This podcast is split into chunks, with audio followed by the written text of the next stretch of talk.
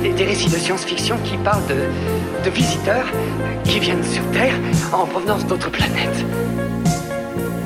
Non, non, non, non, non. Non, j'ai jamais, jamais laissé personne lire mes récits.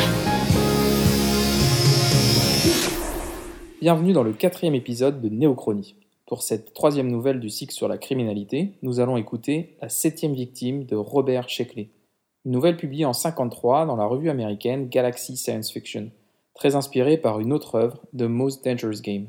Le personnage principal est Stanton Frelen, propriétaire d'une entreprise spécialisée dans les vestes par balles. Une compagnie dont les principaux clients sont les chasseurs, les participants d'un jeu appelé La Chasse. Un jeu institué par le gouvernement américain après la quatrième mondiale et géré par l'ODE, l'Office de défoulement émotionnel. Un jeu qui a pour but de contrôler l'agressivité de la population. Un jeu où mieux on est équipé, plus on a de chances de gagner. Un jeu qui légalise le meurtre.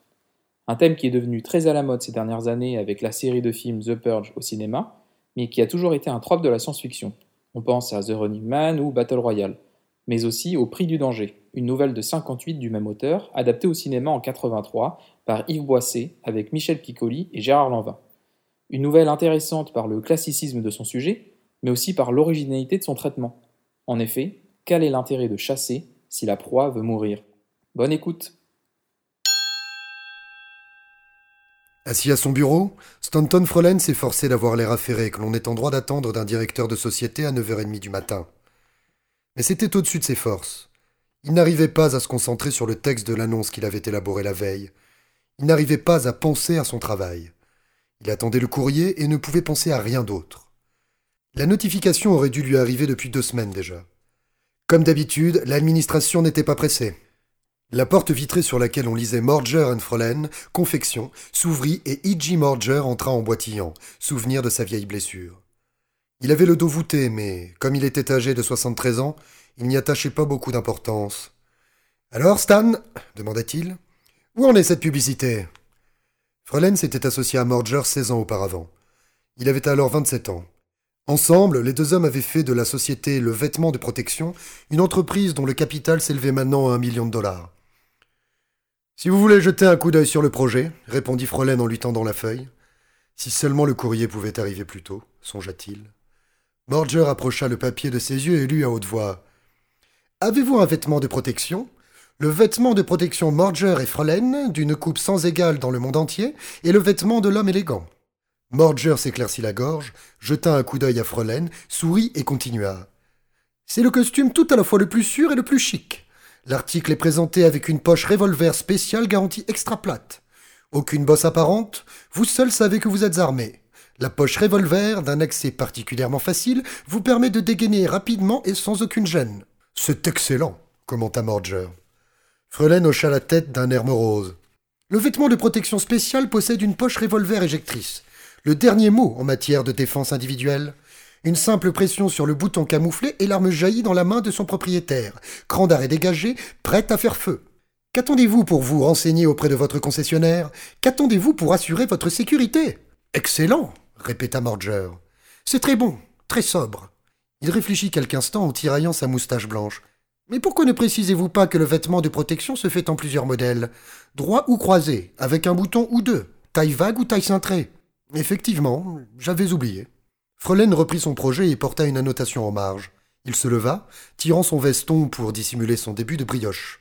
Il avait quarante-trois ans, un peu trop de poids et des cheveux qui commençaient à se clairsemer. C'était un homme d'un abord agréable, mais dont le regard était glacé. Détendez-vous, dit Morger. Elle arrivera au courrier d'aujourd'hui. Frelen sourit avec un effort. Il avait envie de marcher de long en large, mais il se contint et s'assit sur le coin de son bureau. On dirait que c'est mon premier meurtre, fit-il avec une ironie forcée. Je sais ce que c'est. À l'époque où je n'avais pas encore dételé, il m'arrivait de rester un mois sans pouvoir fermer l'œil de la nuit lorsque j'attendais ma notification. Je devine dans quel état vous êtes. Les deux hommes se turent. Au moment où le silence commençait à devenir intenable, la porte s'ouvrit. Un employé entra et déposa le courrier sur le bureau. Frelen se jeta sur les lettres qu'il feuilleta hâtivement. Enfin, il trouva celle qu'il désirait tant, la longue enveloppe blanche de l'ODE frappée du tampon officiel. La voici s'exclama-t-il avec un large sourire. Voici l'enfant. Bravo Morger considéra l'enveloppe avec intérêt, mais ne demanda pas à son associé de l'ouvrir. C'eût été un manque de courtoisie en même temps qu'une atteinte à la loi. Personne n'était censé avoir connaissance du nom de la victime, hormis le chasseur. Je vous souhaite une bonne chasse. Je l'espère bien, rétorqua Frelaine sur un ton plein d'assurance. Le bureau était en ordre. Il l'était depuis une semaine. Frelaine se saisit de son porte-document. Un grand meurtre vous fera le plus grand bien, dit Morger en tapotant son épaule rembourrée. Vous êtes d'une fébrilité. Je sais. Frelaine sourit et serra la main de Morger. Je donnerais cher pour avoir quarante ans de moins, fit ce dernier en jetant un coup d'œil sardonique sur sa mauvaise jambe. Vous me donnez envie de décrocher mon revolver. Morger avait été un chasseur réputé dans sa jeunesse. Dix meurtres réussis lui avaient ouvert les portes du très exclusif Club des Dix. Et comme, naturellement, il lui avait fallu jouer dix fois de suite le rôle de victime, son palmarès était de vingt assassinats en tout. J'espère que ma victime ne sera pas quelqu'un de votre trempe, jeta Frelaine, mi-sérieux, mi-badin. Oh, ne vous en faites pas pour cela. Vous en êtes à combien? Ce sera la septième. C'est un bon chiffre. Eh bien, allez, nous vous accueillerons bientôt au Club des Dix. Frelaine agita la main et se dirigea vers la porte. Mais soyez vigilants, l'avertit Morger. Une seule erreur et je serai obligé de chercher un nouvel associé. Si vous n'y voyez pas d'inconvénient, je préfère conserver celui que j'ai actuellement. Je ferai attention, promit Frolaine. Au lieu de prendre l'autobus, il rentra chez lui à pied. Il voulait avoir le temps de se calmer. Il était ridicule de se conduire comme un gamin qui va commettre son premier meurtre. Il se contraignit à garder les yeux fixés droit devant lui. Regarder quelqu'un équivalait pratiquement à une tentative de suicide. Une personne dévisagée par hasard pouvait être une victime, et il y avait des victimes qui tiraient dès que l'on posait les yeux sur elles, des types nerveux. Prudemment, Frelaine regardait par-dessus la tête des passants. Il remarqua une affiche gigantesque, les offres de service de J.F. O'Donovan. Victime proclamait-elle en lettres immenses. Pourquoi prendre des risques? Faites appel à nos dépisteurs accrédités. Nous nous chargeons de localiser le tueur qui vous a été assigné. Règlement après liquidation du chasseur.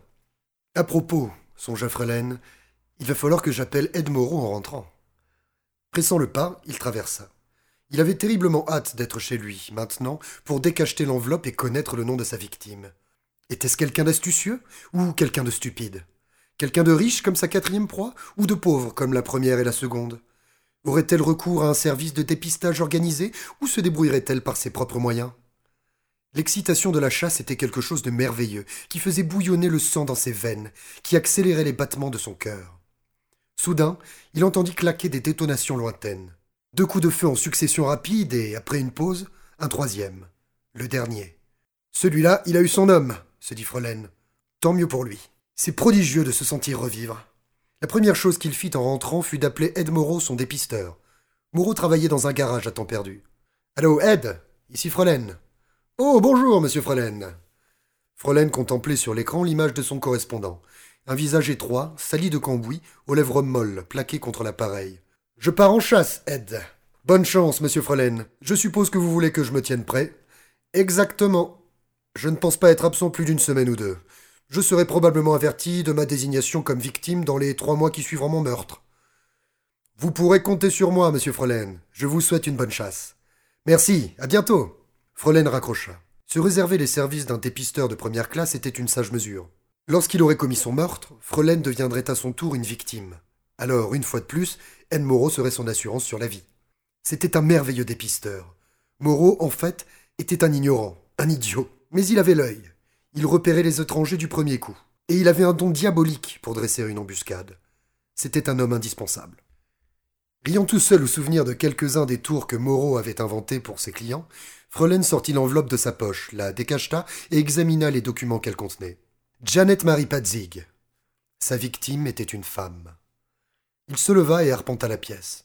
Il reprit la lettre. Janet Marie Padzig. Il n'y avait pas d'erreur. C'était bien une femme. Les pièces annexes comprenaient trois photographies. L'adresse de la personne en question et les renseignements habituels permettant de l'identifier. Frelaine fronça les sourcils. Il n'avait encore jamais tué de femme. Après avoir hésité un instant, il décrocha le téléphone et composa le numéro de l'ODE. Une voix masculine répondit.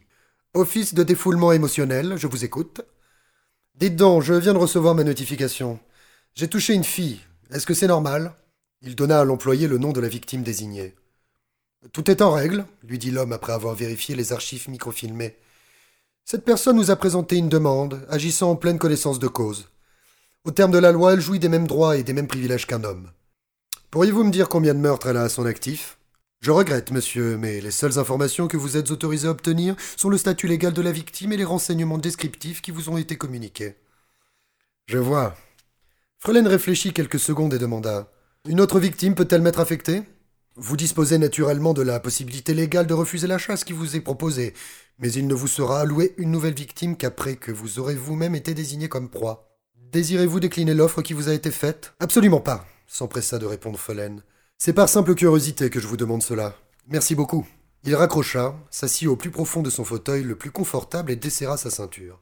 Ces sacrées bonnes femmes qui cherchent toujours à s'immiscer dans les affaires des hommes, maugréa-t-il. Pourquoi ne peuvent-elles pas rester tranquillement à la maison? Mais elles étaient de libres citoyennes. N'empêche que Frelaine ne trouvait pas cela très féminin. L'office de défoulement émotionnel avait été créé à l'origine pour les hommes, et exclusivement pour eux. Il était né à la fin de la quatrième guerre mondiale, ou la sixième selon le compte d'un certain nombre d'historiens. À cette époque, le besoin d'une paix durable, d'une paix permanente, se faisait impérieusement sentir. Pour une raison pratique, aussi pratique que l'était l'esprit des hommes qui jetèrent les bases de la longue paix. Une raison toute simple, le monde était au seuil de l'annihilation. Au cours des guerres antérieures, l'ampleur, l'efficacité et le pouvoir de destruction des armes étaient allés en augmentant. Les soldats, qui s'étaient habitués à elles, hésitaient de moins en moins à s'en servir. Mais l'on avait atteint le point de saturation. Un nouveau conflit mettrait définitivement fin à toutes les guerres, et cette fois pour de bon.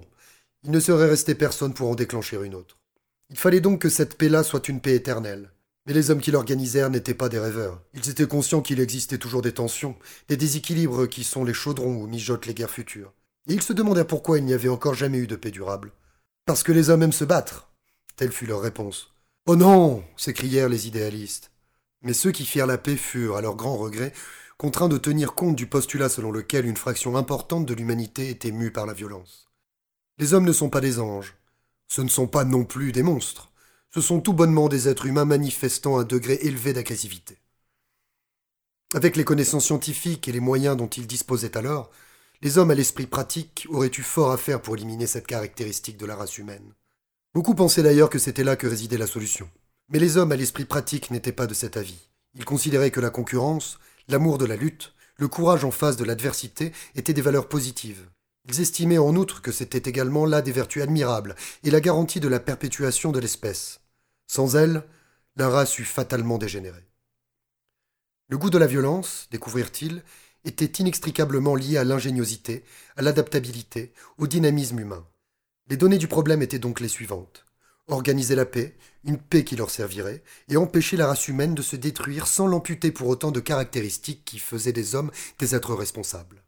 Pour cela, on décida qu'il fallait canaliser la violence, lui fournir une soupape d'échappement, une possibilité de s'extérioriser. Le premier pas dans cette voie fut l'autorisation légale des combats de gladiateurs, des combats réels où le sang coulait.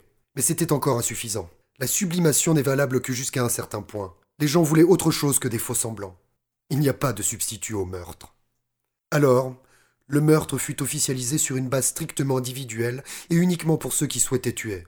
Les gouvernements furent invités à instituer des offices de défoulement émotionnel. Après une période de tâtonnement, une réglementation uniforme s'institua. Tout citoyen désireux de commettre un meurtre eut la possibilité de s'inscrire à l'ODE. Au vu d'un dossier comportant un certain nombre de renseignements et d'engagements, on lui fournissait une victime. La personne qui introduisait légalement une demande de meurtre devait à son tour tenir le rôle de victime quelques mois plus tard, si elle était encore en vie. Tel était le principe fondamental. Un individu donné pouvait commettre autant de meurtres qu'il le voulait, mais, entre deux meurtres, il était obligatoirement désigné comme victime.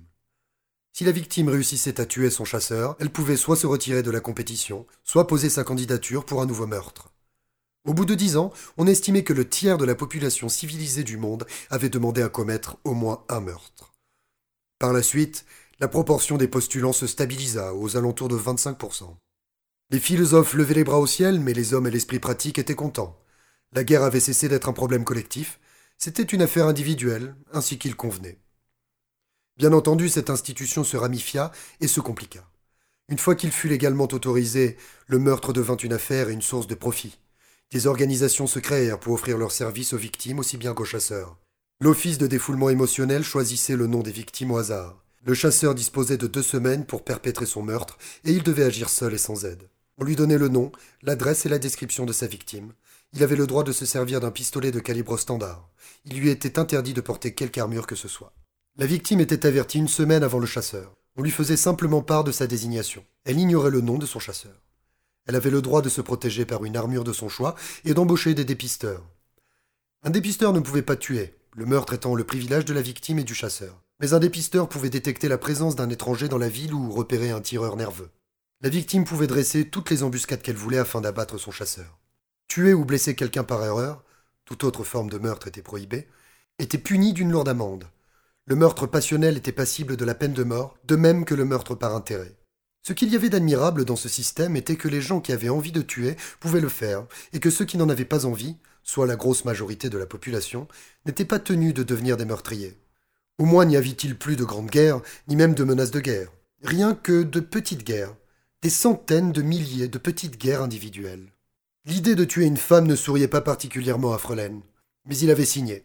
Il n'y pouvait rien, et il n'avait nul désir de renoncer à sa septième chasse. Il consacra le reste de la matinée à apprendre par cœur les renseignements que lui avait fournis l'ODE sur sa victime, puis il classa la lettre.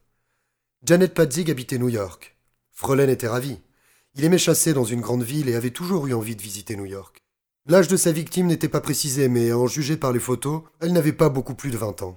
Il retint par téléphone une place d'avion et prit une douche revêtit son complet spécial protection coupé pour cette occasion, choisit dans son arsenal un pistolet qu'il nettoya, graissa et glissa dans la poche du costume prévu à cet effet, puis il prépara sa valise. Il était dans un tel état d'excitation qu'il sentait son cœur cogner dans sa poitrine.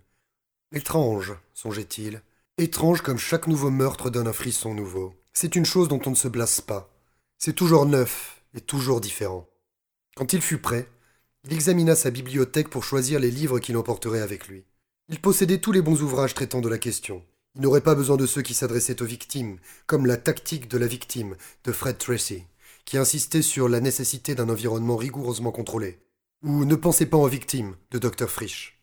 Ces manuels l'intéresseraient dans quelques mois, lorsque viendrait son tour d'être une fois de plus une proie. Pour le moment, il lui fallait des livres de chasseurs. Stratégie de la chasse à l'homme était l'ouvrage classique et définitif, mais il le connaissait presque par cœur. Manuel de l'embuscade et du guet-apens ne convenait pas à la situation.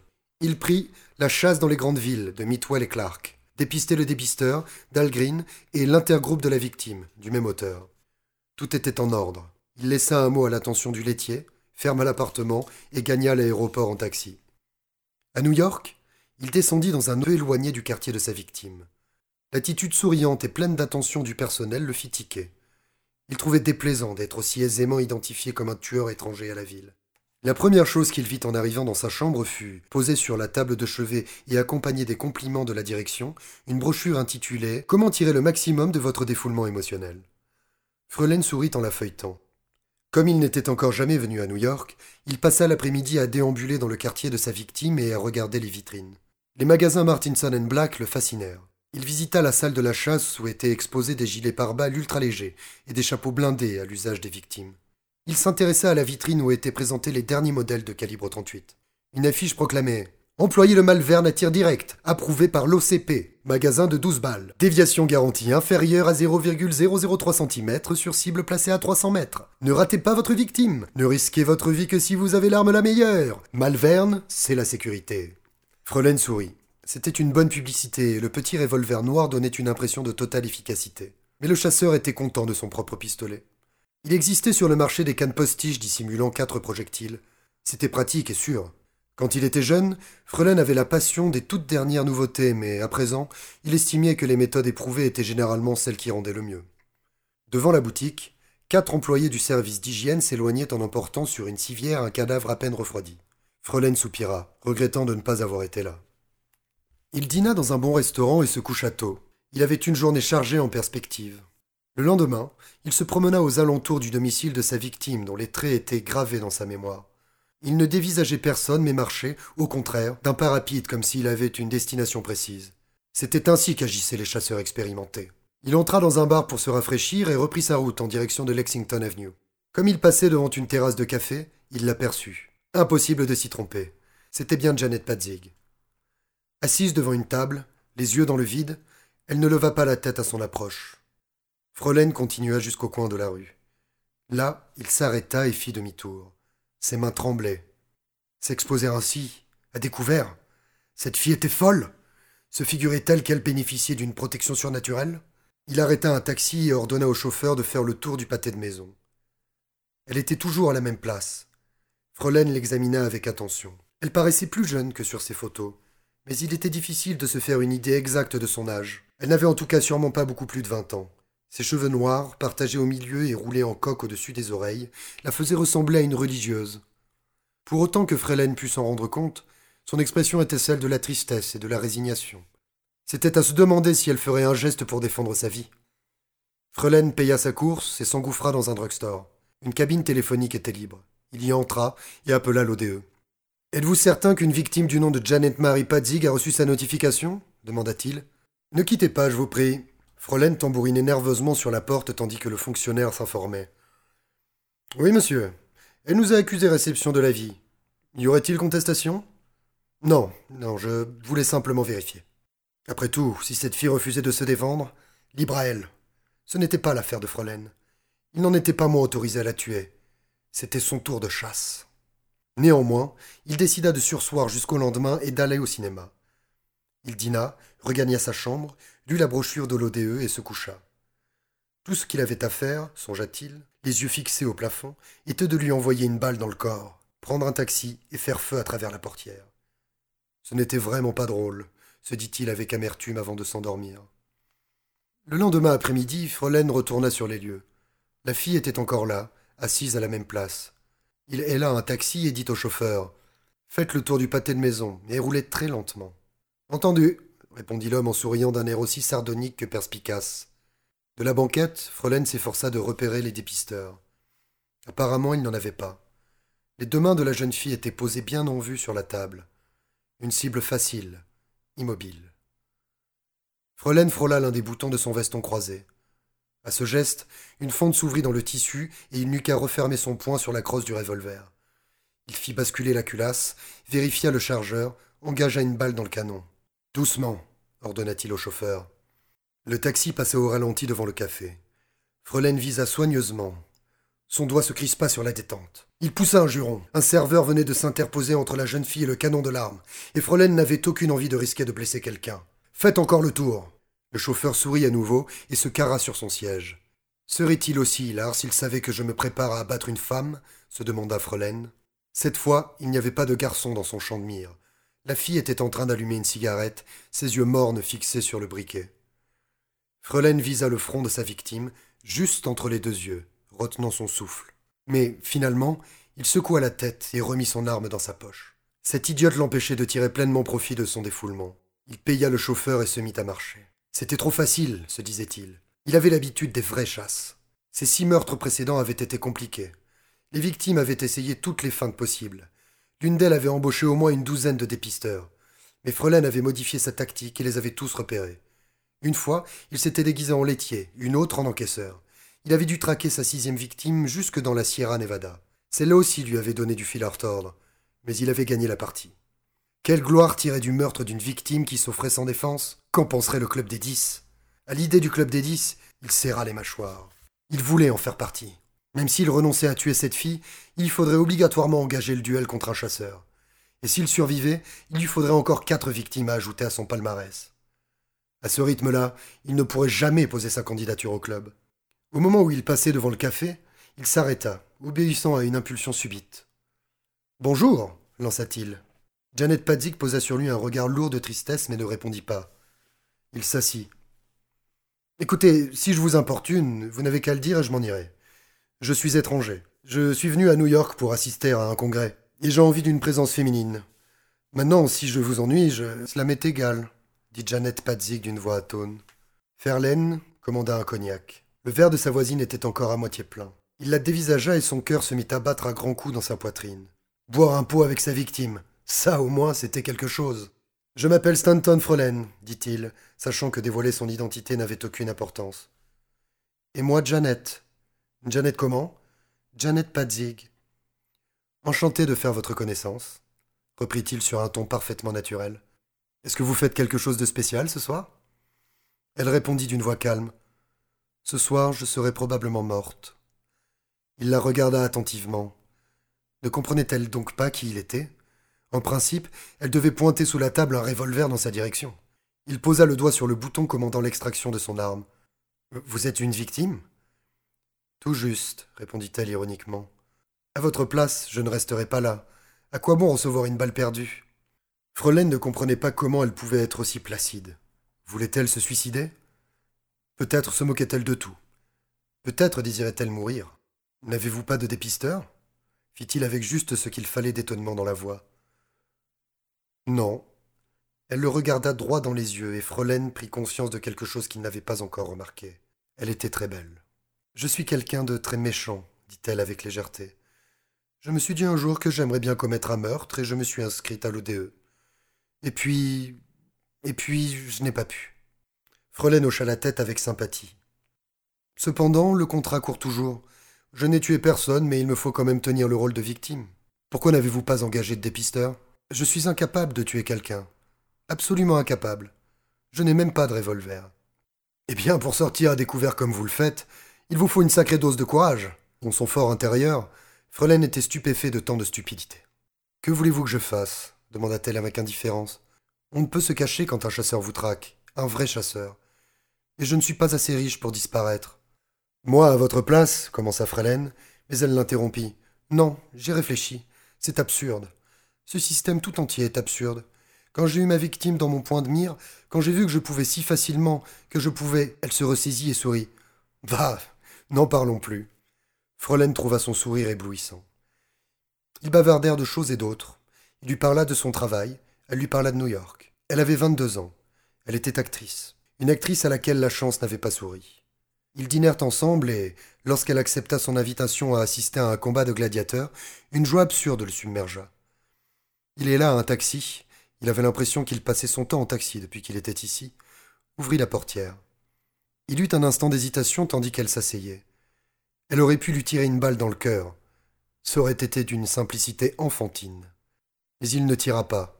Attendons encore, songea-t-il. Les combats étaient les mêmes que ceux que l'on pouvait voir n'importe où, à ceci près que les gladiateurs avaient plus de talent qu'ailleurs. C'étaient les reconstitutions historiques habituelles. Le trident contre le filet, le sabre contre l'épée. Naturellement, la plupart des duels étaient des duels à mort. Il y eut des combats d'hommes et de taureaux, d'hommes et de lions, d'hommes et de rhinocéros, suivi de scènes plus modernes, des barricades défendues par des archers, des rencontres d'escrimeurs sur une corde raide. Ce fut une agréable soirée. Frelaine reconduisit la jeune fille. Ses paumes étaient moites de sueur. Il n'avait jamais éprouvé autant d'attirance pour une femme. Et cette femme était celle qu'il devait tuer. Il ne savait à quel sein se vouer. Elle lui proposa de monter chez elle. Ils s'assirent côte à côte sur le canapé. Elle s'alluma une cigarette à la flamme d'un gros briquet et s'appuya contre les coussins. Restez-vous encore longtemps à New York? lui demanda-t-elle. Je ne crois pas. Mon congrès prend fin demain. Il y eut un silence que Janet finit par rompre en disant Je regrette qu'il vous faille partir. À nouveau, ils se turent. Puis la jeune femme se leva pour préparer les verres. Frelaine la suivit des yeux tandis qu'elle s'éloignait. C'était l'instant. Il se redressa, posa le doigt sur le bouton. Mais non, l'instant était passé. Irrévocablement. Il ne la tuerait pas. On ne tue pas celle qu'on aime. Il l'aimait. Ce fut une révélation soudaine et bouleversante. Il était venu à New York pour tuer, pas pour prendre femme. Elle revint avec le plateau et se rassit, les yeux fixés dans le vide. Je vous aime, Janet, dit-il. Elle le regarda. Il y avait des larmes au coin de ses paupières. Ce n'est pas possible, s'insurgea-t-elle. Je suis une victime. Je ne vivrai pas assez longtemps pour. Vous vivrez. C'est moi qui suis votre chasseur. Elle le considéra quelque temps en silence, puis se mit à rire d'un rire mal assuré. Allez-vous me tuer? Ne dites pas de bêtises. Je vais vous épouser. Soudain, elle fut dans ses bras. Oh, mon Dieu, cette attente, j'avais tellement peur. C'est terminé. Rendez-vous compte, quelle histoire à raconter à nos enfants. J'arrive pour vous assassiner et je repars mariée avec vous. Elle l'embrassa et s'adossa au coussin. Elle alluma une autre cigarette. Commençons tout de suite à faire vos valises, dit Frelaine. Je veux. Elle l'interrompit. Attendez, vous ne m'avez pas demandé si, moi, je vous aime. Comment? Elle souriait toujours, le briquet braqué sur lui. Un briquet à la base duquel B est un orifice noir. Un orifice correspondant exactement au diamètre d'une balle de 38. Ne me mettez pas en boîte, dit-il en se levant. Je ne plaisante pas, mon cher. Frelaine eut une fraction de seconde pour s'étonner d'avoir pu donner vingt ans à Janet. Maintenant qu'il la voyait, qu'il la voyait vraiment, il se rendait compte qu'elle n'en avait pas loin de trente. Son visage témoignait d'une existence fiévreuse, tendue. Je ne vous aime pas, Stanton, dit-elle d'une voix très douce, le briquet toujours pointé. Frolaine avala sa salive. Une partie de lui-même demeurait objectif et s'émerveillait de l'extraordinaire don de comédienne de Janet Padzig. Dès le début, elle avait compris à qui elle avait affaire. Il fit jouer le bouton et le revolver sauta dans sa main, prêt à faire feu. Le coup en pleine poitrine le faucha littéralement et il s'écroula sur la table. L'arme lui échappa des mains. Octan, encore à demi conscient, il la vit viser soigneusement pour le coup de grâce et, tandis que l'index de Janet se crispait sur la détente, il l'entendit s'exclamer avec béatitude. Maintenant je vais pouvoir entrer au club des dix.